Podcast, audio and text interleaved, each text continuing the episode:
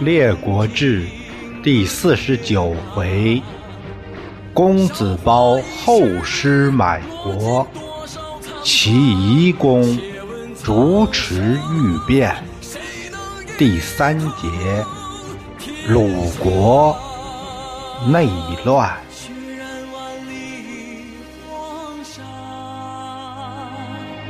今朝谁家天下？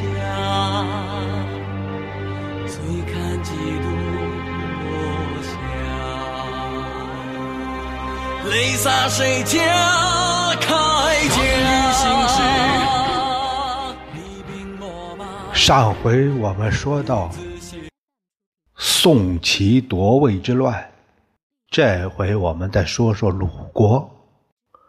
鲁国的鲁文公名兴，他是西宫狄夫人生姜之子，也就是齐桓公的女儿。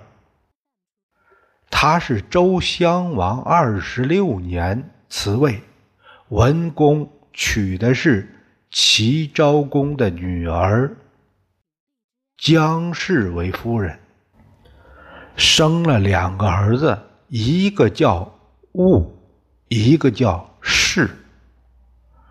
他的婢妾秦女静莹也生了两个儿子。一个叫腿，一个叫舒西。这四个儿子当中，腿年长，戊虽然年纪小，但是狄夫人所生，所以文公就立戊为世子。这个时期，鲁国任用三桓为政，孟孙氏是公孙敖。他有两个儿子，一个叫古，一个叫南。叔孙氏是公孙资，也有两个儿子，一个叫叔仲彭生，一个叫叔孙得臣。文公以彭生为世子太傅。季孙氏是季无义，是季友的儿子。季无义，他有个儿子叫邢府，就是季文子。鲁庄公有个庶子叫公子随，也叫仲随，他住在东门，所以叫。东门随打西宫执政那会儿，就和三公一同用事，论起辈分来，公孙敖与仲随他们是再从兄弟。季孙这个行府，他又是下一辈了，因为公孙敖。得罪了仲随，客死在外，所以孟孙氏这支就算失去了这个权利了，成了仲孙氏、叔孙氏、季孙氏这三家为政。那个公孙敖怎么得罪仲随了呢？公孙敖的内子，内子啊，也就是正妻。他是莒国人，名叫戴己。戴己是公孙贾的母亲。这个戴己有个妹妹，也跟着一起嫁过来的，叫生己。这位就是公孙南的母亲。戴己后来生病死了，公孙敖。死了老婆，觉得一个不够用，又去人家举国几世家下聘，要再娶人家女儿。举国几世那人家说，这不生己，这不还在吗？你把他作为继室就可以了。公孙敖没话说了，他说：“那我弟弟隋还没结婚呢，那就那我是给他定个亲。”哎，举人就这样答应了。鲁文公七年，公孙敖奉君命来到莒国修聘。也就是延续两国的友好条约那意思，他顺便把仲孙的仲随的事儿就给办了。等他来到鄢陵登城观赏风景，没想到看到了己氏。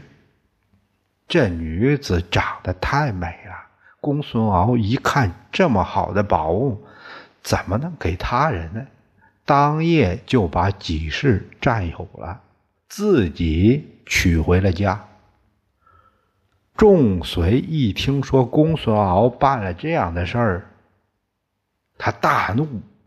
本来是给我介介绍的，他自己捞去了，这什么事儿啊？这，他向文公投诉了，请求发兵打公孙敖。书仲。彭生认为不可以。他说：“啊，兵在内为乱，在外为寇。现在幸而无寇，怎么能故意生乱呢？”文公就把公孙敖找来说了他一顿，让他把己氏退还给人家举国，这样来打消仲随这边的尴尬。就这样，兄弟两个又和好如初了。可是公孙敖都已经和己氏生活好段好长一段时间了，这样分开，他当然相当想念。等到了第二年，周襄王死了，完公让他去奔丧，公孙敖这算是出公差了，他出了城，没有去周，啊，带着吊臂。去了举国和己氏相会去了，鲁文公知道了他这这这做这事儿，哎，也没有追究，立他的儿子古主持孟氏孟孙氏这个祭祀。公孙敖在举国待的时间长了，有一天，哎，他想回故国了，他就。让人给他儿子古带话，转请他叔叔仲随。仲随说：“他要是回来也可以，得依我三件事儿：不入朝，不参国政，不带己事。”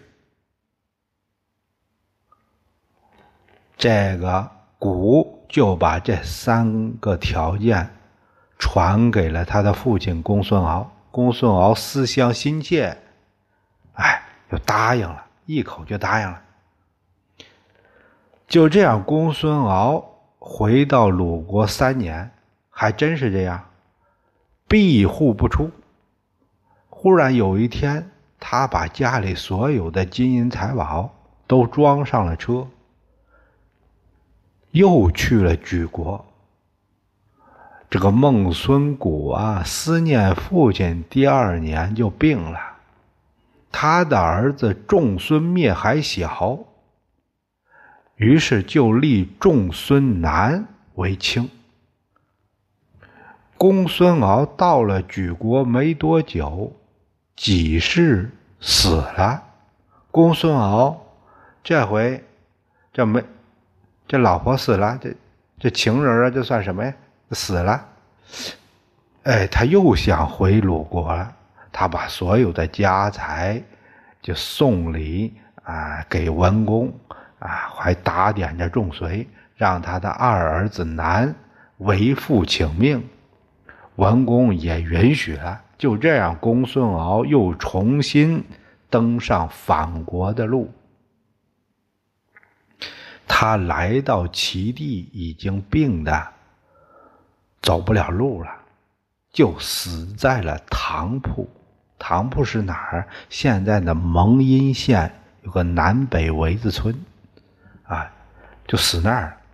孟孙南一再请求归丧于鲁，啊，就是把父亲这尸体拉也也要拉回鲁国来安葬。南因为他父亲不着调，现在说叫叛国，所以南也算是罪人之后，这还要代理这个主持宗祀，等众灭长大，所以他的政务呢。就做不了了。季孙行虎，他是仲随彭生得臣的这这个子辈、侄子辈，所以什么事儿都不敢太专断，都要和两位叔叔商量。彭生这个人仁厚，他是世子的师傅，德臣掌管着军政。所以，仲随、德臣这两个人势力很大。文公的婢妾静营啊，倚仗着受宠，总觉得自己儿子不能为此子表示不服，他就用重金收买仲随，把他的儿子腿托付给了仲随。这个腿啊。呃，这个这这个腿就是后来的鲁宣公。我这里呃多说一句，嗯，在这个《东周列国志》，呃，有一，这是呃一九九零年四月第一版，还有这个三月第四次印刷，这个版本上就是我印在这个封面这这个。这个版本上写的是叫公子阶，他叫公子阶。这个什么上面呢？呃，我百度了一下，呃，都说叫公子，他们就是叫公子腿。嗯，这个百度到的东周列国这一集，他说叫公子窝，公子窝。哎，所以这个。呃，这个宣公呢，就，啊，他到底叫名字叫什么呢？就就好几个名但是呢，我感觉这还是，呃，叫公子腿吧，因因为他可能是，有时候看着那个腿字啊，有点像，有点像那个窝，所以他可能是打字的原因，啊，打错。我们呢，就是暂且把它叫公子腿。这个公子腿就是后来的鲁宣公。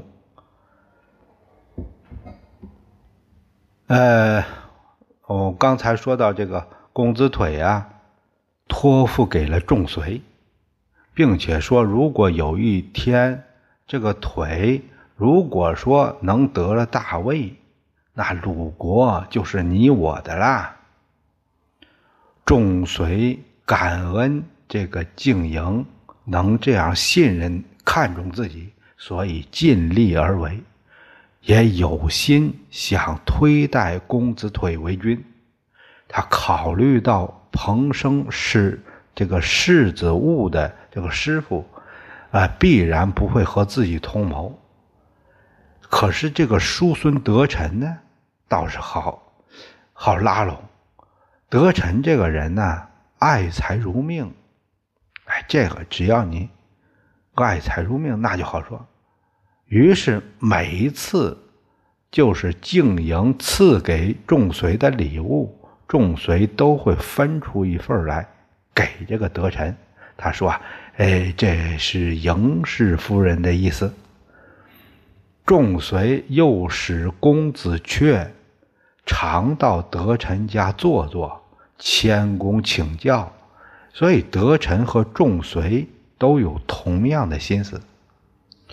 周匡王四年，鲁文公十年春，文公死了，文公薨，世子务主丧继位，各国都遣使来调问。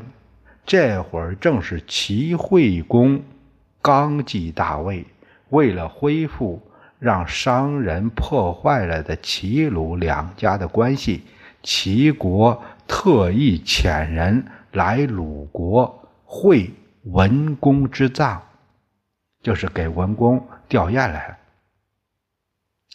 仲随对叔孙得臣说：“啊，齐鲁两家示好，欢喜二公欢若兄弟。哎，那时候在孝公的时候才才结怨了，等到商人，呃，这这这会儿就成了仇敌。现在公子元新立，我国还没有去致贺，人家先遣人。”来会葬，这是修好的美意啊！我们怎能不回谢呢？再说了，趁此机会接好齐国作为外援，立公子腿，这也是很重要的一步啊。叔孙得臣，他就说：“那好，你要是去，我也跟你一起去。”叔孙得臣与众随入齐。会生出哪些事端呢？咱们下回接着说。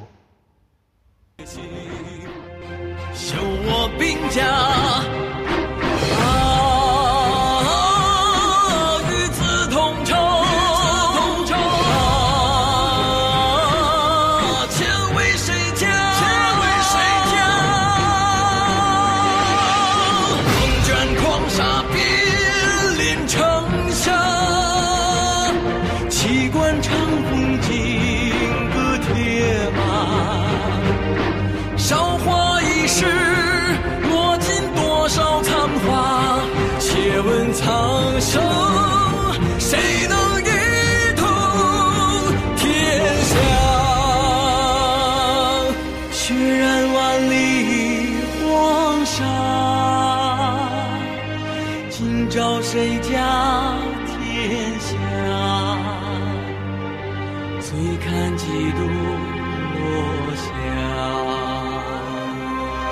泪洒谁家铠甲？